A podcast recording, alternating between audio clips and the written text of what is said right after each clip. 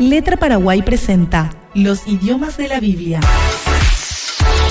Un espacio donde analizamos la Biblia desde el idioma original y lo contextualizamos a este tiempo.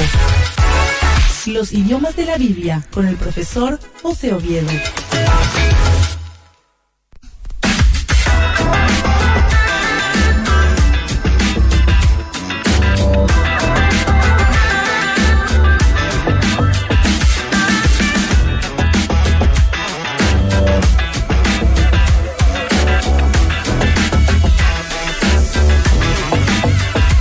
Para mí es un placer poder saludar en esta ocasión al director eh, de Letra Paraguay y poder charlar con él y estudiar juntos la Biblia, a ver qué hoy podemos aprender. Seguro estoy de que algo rico vamos a quitar de la charla que vamos a tener y del estudio sistemático que vamos a dar y que estamos dando a, lo largo de estos lunes, precisamente en este podcast de los idiomas de la Biblia. Qué gusto saludarte. José Oviedo. ¿Cómo estás? Bienvenido. ¿Cómo estás, Eliseo? Es un placer para mí estar nuevamente contigo en este programa compartiendo eh, acerca de lo que es el trabajo de Letra Paraguay, Ajá. que en primer lugar Letra Paraguay busca transmitir la Biblia en todos los idiomas. Hmm. Eso es algo que venimos compartiendo sí. cada lunes que hablamos.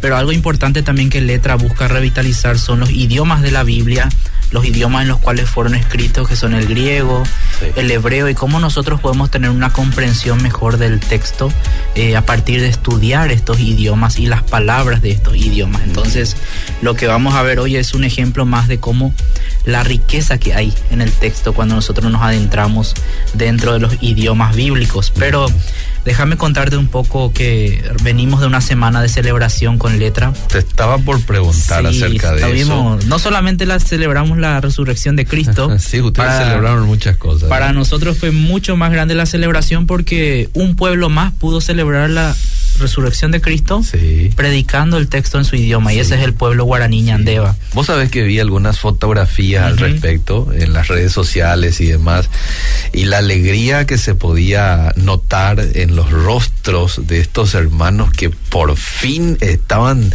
cargando en sus manos la Biblia en su propio idioma. ¿eh?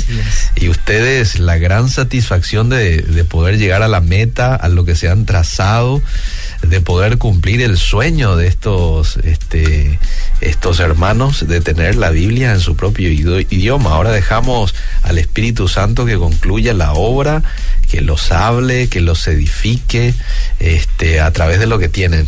Totalmente, Eliseo. La verdad que fue una linda fiesta. Nosotros oramos mucho por el clima especialmente, uh -huh. porque estaba lloviendo mucho sí. y una vez que llueve hay mucho barro y es difícil entrar a la comunidad. El clima estuvo perfecto. Ay, qué bueno. Incluso para los que viven en el Chaco saben que el calor siempre es muy muy avasallante, sí, pero en esa en esa mañana fue fresquito, tuvimos ah, un excelente clima, es como que Dios preparó el momento. Y los ñandevas recibieron la Biblia, los ancianos, los pastores mm. estaban muy contentos. Y yo creo que uno de los mo momentos más emotivos de la dedicación fue cuando uno de los ñandevas dijo en su idioma, mm. eh, para Dios nada es imposible. Mm. Eh, Ñanderu Tumpa Jaima, eh, Jaima, acá tengo el texto, no recuerdo bien cómo, cómo lo decía, pero decía en su, en su propio idioma lo dijo y fue muy sí. emotivo, porque para letra, eso es una de las de los versículos lemas. Para Dios no hay nada imposible. ¿Por qué nos pusimos ese lema?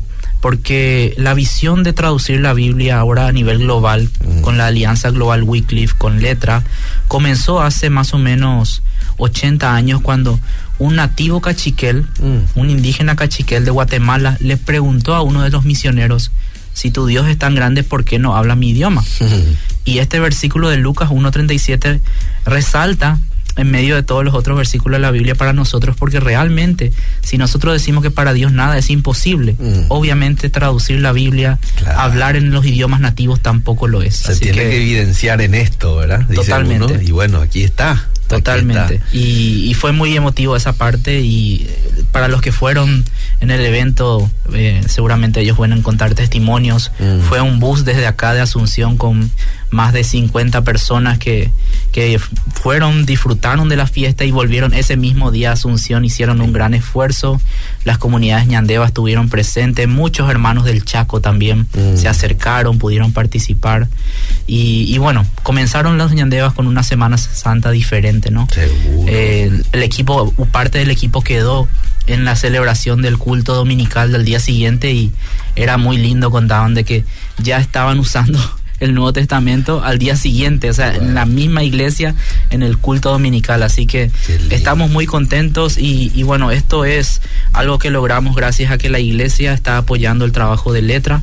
Tenemos iglesias que nos apoyan mensualmente, anualmente y queremos animar a los que nos están oyendo a sumarse a esta tarea eh, con sus ofrendas y también con su apoyo también en oración para poder seguir adelante con esta tarea, Liceo. Qué bueno, qué bueno. Nos sumamos a esa alegría de ustedes como letras y a la de estos hermanos de poder tener esta Biblia en su idioma este y este, ojalá que esto se pueda dar para alegría de muchos más, ¿verdad? En, muchos otros idiomas también. Gente que aún no ha recibido, no ha tenido este privilegio, que bueno, Dios puede abrir puertas, pueda conseguir los recursos y esto se pueda dar en la brevedad posible. El trabajo que ustedes están haciendo definitivamente es eh, muy importante para que esto se dé. Así es, Eliseo. Y hay muchos que nos están preguntando cómo podemos participar. Y mm. esto es algo que estamos resaltando en cada programa. Mm. Uno puede participar orando. Nosotros nosotros la oración es el sostén de nuestro ministerio principal y también puede participar ofrendando. Pero hay muchos que dicen, yo quiero hacer también algo. Yo no solamente quiero ofrendar, no solamente quiero orar, quiero ir con ustedes. muy bien. Entonces, este mes estamos preparando un Zoom de oportunidades de servicio ah, que vamos a estar avisando la fecha a través de las redes sociales, porque creo que el programa en sí que estamos teniendo aquí contigo de los idiomas de la Biblia, nuestras redes sociales están haciendo conocer el trabajo y la gente quiere participar. Entonces, les pido a la gente que se quede atento a las redes sociales de Letra Paraguay en Instagram, Facebook para saber la fecha en la cual tendremos este Zoom de oportunidades de servicio. Vos sabés que, perdón, perdón, te interrumpo. No, no está bien. Vos sabés que la gente, los oyentes de Radio Bedira son oyentes con un gran corazón y siempre que tiene que ver con ayudar al prójimo, mucha gente se prende. Sí. Mucha gente se prende. Así que qué bueno que lo comentas. Sí. Eh, una manera entonces de apoyar es a través del dar, ofrendar. Otra de las maneras es la de orar y la otra manera es la de ser voluntario. Así que no sé si puedes dar algún número de teléfono a aquellos que quieran ayudar haciendo voluntarios o ofrendando, ¿verdad? ¿Qué número se pueden contactar? Pueden contactarse al 0982 87 2025. El 0982 87 2025 es el número de la administración de letra. Pueden escribir ahí con su consulta, eh, si quieren ofrendar, si quieren preguntar sobre cursos o sobre las oportunidades que tenemos para, para poder servir. Vayamos a nuestro tema, profe, ¿le parece? Claro, claro. Hablando de ofrendas, mm. eh, la ofrenda del necio fue el título que le puse y ya cuando envié el título en, en el grupo de letra que tenemos, ya uno me escribió rápido. Eh pero el versículo que pusiste ahí no dice nada de ofrenda. Eh. no menciona la palabra ofrenda. No te habrás equivocado. No me habré equivocado. Vamos a ver, vamos a ver. Abran sus Biblias eh. en Proverbios 14:9. Yo tengo acá en mi pantalla, busqué en todas las versiones en español porque hice un, un estudio bastante profundo de, de este versículo. Nosotros queremos seguir estudiando eh, cómo es que uno puede comprender mejor el mensaje original de la Biblia mm. en los idiomas que, que, fueron usados para la escritura. En este caso, Proverbio fue escrito en hebreo antiguo. El hebreo era el idioma que la gente hablaba en ese entonces. Este proverbio es considerado uno de los proverbios que Salomón escribió. Porque hay que tener en cuenta que el libro de proverbios en su mayoría escribió Salomón, pero también hubo otros sabios que complementaron a lo que es el libro de, proverbios. Y el, el, versículo que vamos a leer especialmente tiene una difícil interpretación por varios motivos. Mm. Hay palabras en hebreo que pueden significar más de una cosa. Mm. Entonces, ese es uno de los problemas a veces a la hora de traducir la Biblia, de que yo reviso las versiones y veo dos versiones totalmente distintas. ¿Por qué? Porque una palabra hebrea puede aplicarse a distintos contextos, a distintas formas. Entonces ese es uno de los problemas que vamos a ver hoy. Y el otro problema, Liceo, es que en el hebreo bíblico, especialmente en la poesía, no se usan muchas palabras. Este versículo solamente tiene seis palabras en, el original. Y en, nuestras traducciones tiene más de 17 palabras. Entonces, el problema cuál es? De que los autores o poetas bíblicos en la poesía no utilizaban esas palabras gramaticales como preposiciones, eh, conjunciones. Y entonces es muy ambiguo. A veces vos no sabes quién es el sujeto ni quién es el objeto. Y uno al leer en el hebreo incluso se confunde. Entonces el problema que yo voy a presentar hoy se, se, da en eso. Y quiero explicar un poco algunas razones de por qué en español se decidió traducir de esta forma y por qué en el contexto original lo entendieron de otra forma. Ya, ya. Así que vamos ahí, Eliseo. Los necios se mofan del pecado, más entre los rectos hay buena voluntad. ¿Podemos leer nuevamente? Los necios se mofan del pecado, mas entre los rectos hay buena voluntad. A ver cómo dice otra versión. Sí. Esa era la Reina Valera 60. Reina Valera 60. Yo tengo acá la, a ver, la NBI, por ejemplo. Dice, los necios hacen mofa de sus propias faltas, pero los íntegros cuentan con el favor de Dios. En la TLA, a los necios no les importa si Dios los perdona o no pero la gente buena quiere el perdón de Dios. Excelente. Y otro, otra versión que me parece interesante es palabra de Dios para todos. Mm. Los tontos encuentran inútil reparar una falta, pero los justos favorecen el acuerdo.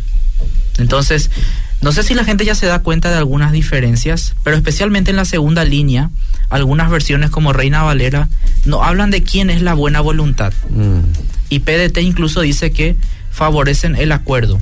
¿El acuerdo de quién? Mm. NTV incluso dice, los justos reconocen la culpa y buscan la reconciliación. Parece que es entre personas, pero la NBI habla que es del favor de Dios y la TLA habla que es el perdón de Dios. Mm. Ahora yo te voy a leer lo que dice el hebreo literalmente. A ver. La ofrenda de restitución se burla de los necios, pero entre los justos hay favor. Así dice literalmente el hebreo. Mm. Ahora, esa ofrenda de restitución no, no, está en ninguna versión en español. Mm. La gente que nos está escuchando seguramente estará buscando dónde está ofrenda. No mm. aparece. ¿Por qué? Porque la palabra que vamos a ver, Asham en hebreo, es una palabra que significa culpa o pecado, o también significa ofrenda de culpa o ofrenda para hacer una restitución. Tiene dos significados. Y en la segunda línea hay una gran pregunta. ¿De quién es la voluntad de la que se habla? ¿Es del justo mismo o es de Dios? Y esas preguntas van a ayudarnos a responder esto. Yo estuve buscando, investigando eh, si alguna versión hacía mención de la ofrenda mm. y ninguna versión en español lo hace. Más de 16 versiones en español, mm. ninguna menciona la ofrenda. Mm. Pero encontré dos versiones en inglés que lo hacen.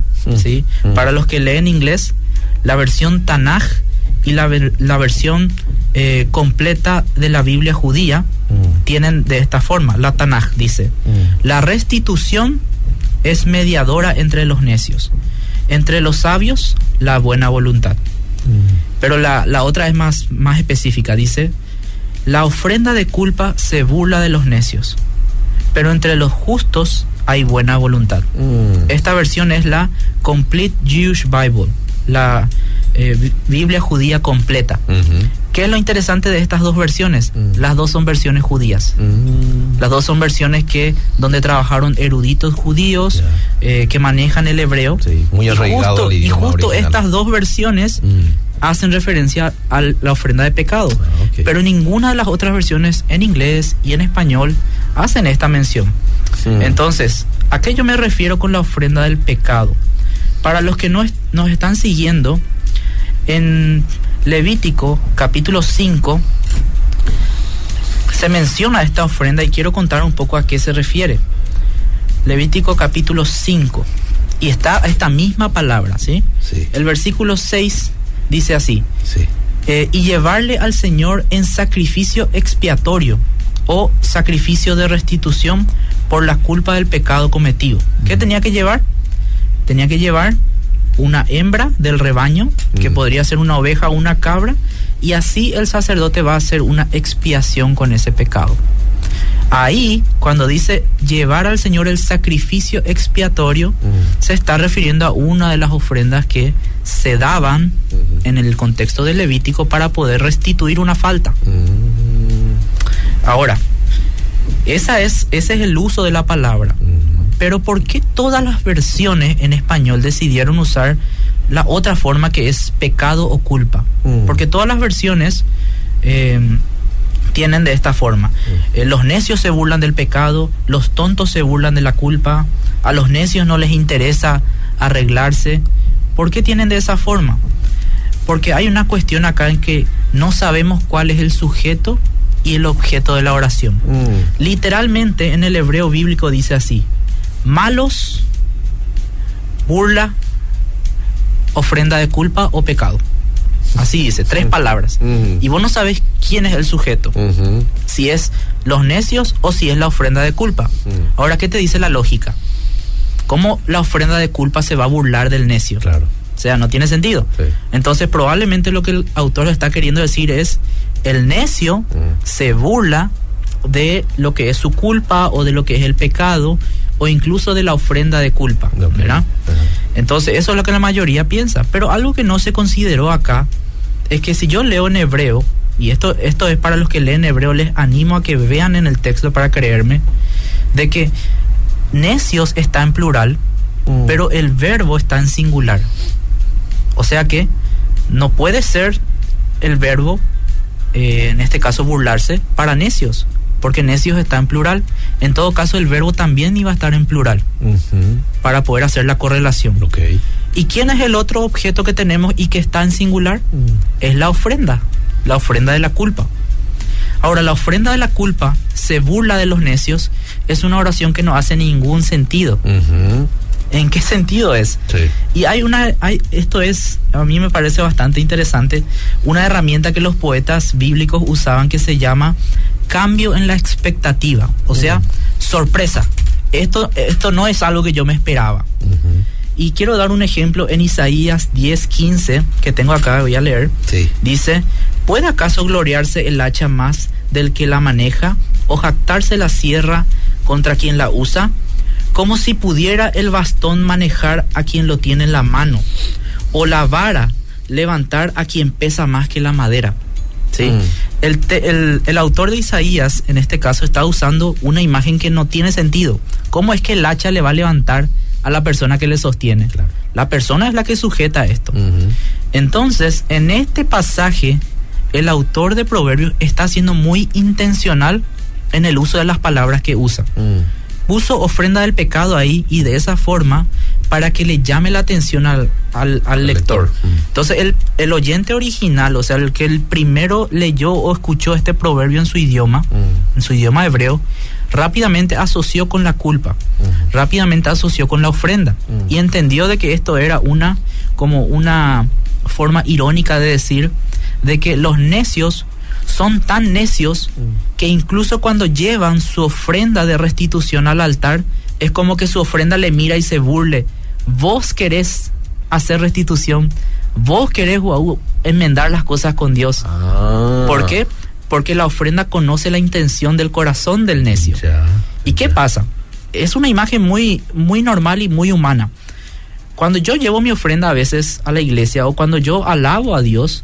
Muchas veces no lo hago de corazón. Oh. O cuando yo oro, de repente, es, qué sé yo, soy un líder de la iglesia, tengo varias responsabilidades, pero detrás de bambalinas estoy llevando una vida de pecado, vivo neciamente. O hacer con intenciones equivocadas. Entonces, imagínate que yo hago eso y que estoy llevando mi ofrenda al alfolí. Mm. Es como que mi ofrenda me diga, mira, eh, vos tu vida es de necio, vivís así, andás así, y en tu corazón no estás siendo sincero al entregar esto. Porque ¿cuál era el propósito de la ofrenda de restitución? Era volver a conectarse con Dios, era reconciliarse con Dios, era volver a comenzar, era limpiar el pecado.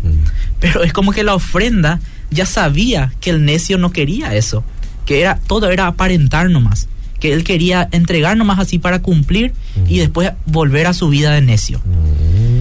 Pero, ¿qué dice el siguiente, la siguiente oración? El justo encuentra favor.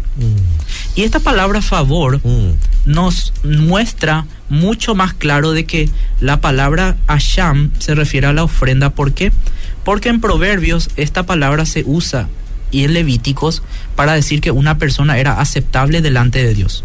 O sea, la persona que presentaba la ofrenda ah. después era ya aceptable delante de Dios. Y esto en, varios pasajes de, de, Levítico se usa. Entonces, este es un versículo que nosotros le llamamos que hay que ver desde un contexto litúrgico. O sea, ¿cómo era la liturgia en aquel tiempo? Ellos entendían de que tenían que hacer la ofrenda de restitución para estar nuevamente aceptables delante de Dios. Mm. Ahora, ¿qué pasa? El justo probablemente el justo ni siquiera tenía necesidad de llevar la ofrenda, porque es justo. Pero como todos somos humanos, uno puede fallar y el justo es el que lleva la ofrenda de restitución y Dios le encuentra aceptable. Y acá quiero nomás traer un ejemplo de lo que era la historia de Caín y Abel. Uno de esas ofrendas fueron aceptables. la, otra ofrenda no fue aceptable. Más o menos es la misma imagen que tenemos acá. La ofrenda del necio Dios no acepta y esto lo dice en varias partes mm. de la Biblia, mm. que Él no quiere asamblea, Él no quiere culto, Él no quiere sacrificios que no tienen sentido. Mm. Él quiere un corazón limpio, un corazón entregado a Él. Él quiere una persona que viva una relación con Él. Obediente. Claro. Pero por el otro lado tenemos personas de que aparentan una vida cristiana, que aparentan ser servidores de Dios, pero detrás de bambalinas, en sus vidas privadas, en sus casas, en otros lugares, son totalmente otra persona. Viven neciamente. Y eh, acá nosotros habíamos hablado de esto en la Biblia bajo la lupa, de los cinco tipos de necios. Y una de las cosas que yo les dije ahí es que en la iglesia tenemos necios. Mm. No piensen que todos los que están en la iglesia son sabios. Mm. Y yo quiero hablarle a las personas ahora y quiero que se hagan una introspección y pónganse a pensar en la ofrenda que llevan. Voy a dar de ejemplo la ofrenda. Mm. Puede ser el canto, puede ser el servicio que hacen. Imagínense que ustedes llevan esa ofrenda, mm. hacen ese servicio y que la ofrenda se burle de ustedes mm. porque lo quieren hacer de una forma sin importancia. Que la misma ofrenda se dé cuenta de que estamos siendo falsos. Es una imagen súper cómica, irónica porque como la ofrenda que no tiene no tiene vida propia, ¿verdad? Ya es un sacrificio, mm. se va a burlar. Imagínate que el corderito ahí ya todo eh, degollado se mm. burla de vos. Mm. Es súper chocante la imagen también. Entonces, realmente los lectores originales de la Biblia no tenían problema en asociar esto con la ofrenda y rápidamente captaban la ironicidad del, del, autor, ¿verdad? Y, y, yo creo que esto es algo totalmente aplicable a hoy también. O sea, hoy nosotros lidiamos con esto. ¿Cómo es que nosotros hacemos nuestros servicios? ¿Cómo es que nosotros hacemos nuestra ofrenda? Pero más importante, ¿cómo es que vivimos nuestra vida? Si vivimos como sabios, nuestra, nuestra ofrenda, nuestro servicio, nuestro canto, todo es aceptable a Dios. Es con el favor de Dios. Pero si vivimos como necios, hasta nuestra ofrenda se burla de nosotros porque queremos aparentar una vida que no somos. Entonces, ese, ese es un poco algo que este versículo, este simple versículo nos puede transmitir por saber el significado de una palabra. Y que es un perfecto ejemplo de que nuestras versiones no son capaces de transmitir todo el significado que tienen las palabras hebreas. Es imposible transmitir el 100% de, en una traducción. Pero uno puede estudiar, uno puede profundizar en estos textos y puede encontrar de repente otras versiones que transmiten esto. En este caso, estas dos versiones judías que yo di, que transmiten bien el verdadero significado acá de la palabra Asham, que es ofrenda de sacrificio. Entonces quiero leer una vez más el versículo, pero ya con su significado. Vamos. La ofrenda de restitución se burla de los necios, pero entre los justos está la aceptación de Dios. Mm. La ofrenda de restitución se burla de los necios, pero entre los justos está la aceptación. O de una forma más vívida, el justo trae su ofrenda de restitución, pero su propia ofrenda se burla de él. El justo, el, necio, el necio, perdón. El necio trae su ofrenda de restitución, pero su propia ofrenda se burla de él. Mm. En cambio, Dios acepta al justo. Mm, qué lindo. Les animo, les animo a las personas que nos están escuchando, primero a seguir estudiando, mm. a seguir estudiando desde los idiomas originales que podemos comprender, que podemos aprender. De hecho, uno tiene un panorama bastante general cuando leen varias versiones, pero irte al idioma original te abre otras puertas de entendimiento acerca de lo que Dios quería transmitir. Y esta ofrenda de restitución era muy importante para el pueblo. Era básicamente lo que Jesús hizo por nosotros. ¿Sí? Jesús fue esa ofrenda de restitución para que hoy vos y yo, Eliseo, y todos los que nos están escuchando podamos acceder al Padre. Cierto.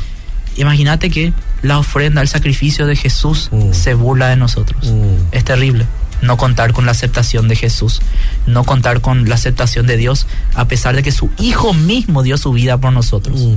Tenemos una ofrenda más que aceptable. El corazón con la que le presentamos es lo que va a marcar la diferencia.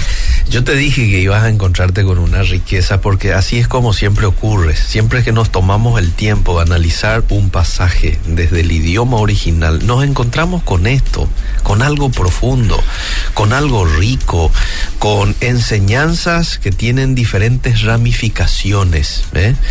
Eh, yo estoy seguro que a través de estos podcasts que estamos compartiendo, mucha gente sentirá y siente la curiosidad de seguir aprendiendo eh, o seguir aprendiendo o por primera vez aprender los idiomas originales de la Biblia. Y está muy bien que alguien sienta curiosidad por eso, profe, porque se va a encontrar con esto, ¿verdad? Totalmente, totalmente. O sea, las personas tienen que entender de que por más de que tenemos muy buenas versiones en español, y yo apoyo totalmente el uso de las versiones modernas, el uso de la Reina Valera, yo tengo una, una postura de que es de que todas las versiones son confiables y transmiten el mensaje general de la Biblia. Sí pero una riqueza tremenda se encuentra cuando nos adentramos en el significado original de cada una de estas palabras. Sin duda. Y, y realmente te abre el entendimiento, te abre el panorama. Uno puede entrar en el contexto judío, ponerse esas sandalias y sentir yo por ejemplo al leer este pasaje y al entenderlo me hice toda la imagen. Mm. me hice toda la imagen del necio llevando su ofrenda mm. y la ovejita burlándose de él porque él estaba siendo totalmente necio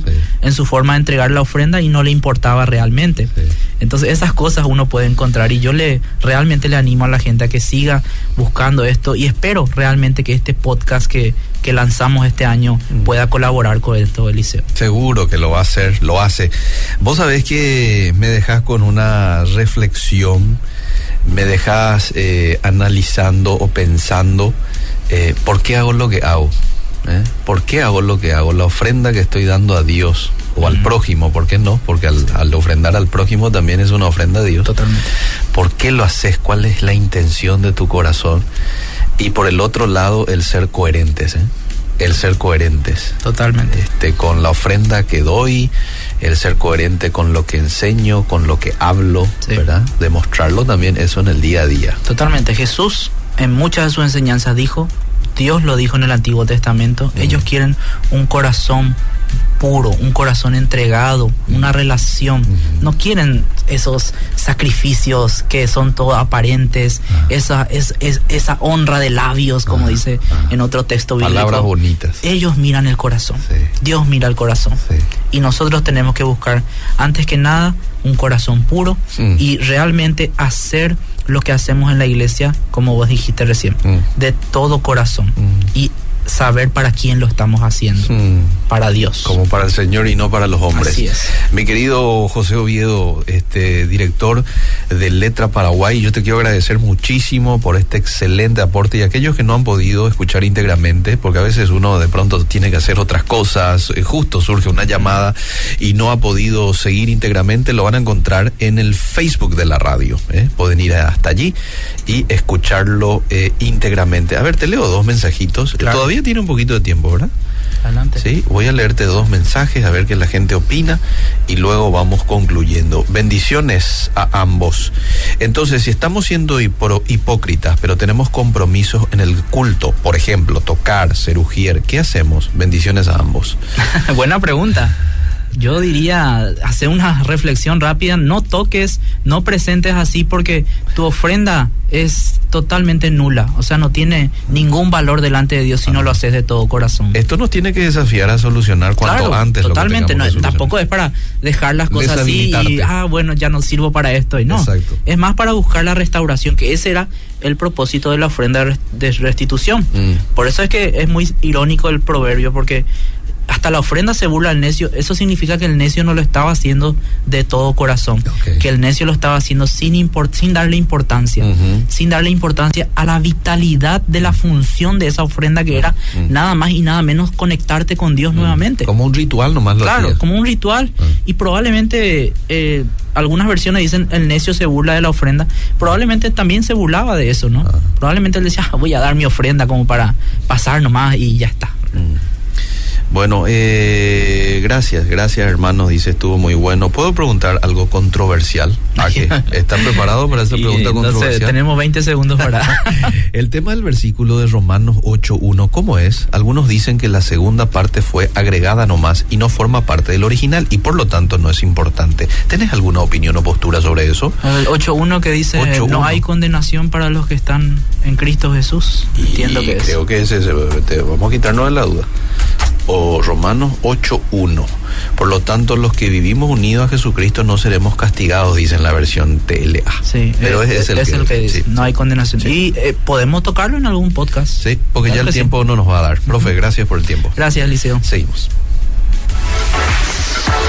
Esto fue Los idiomas de la Biblia, el análisis de la Biblia desde el idioma original. Será en otra edición por Obedira FM fue una presentación de Letra Paraguay.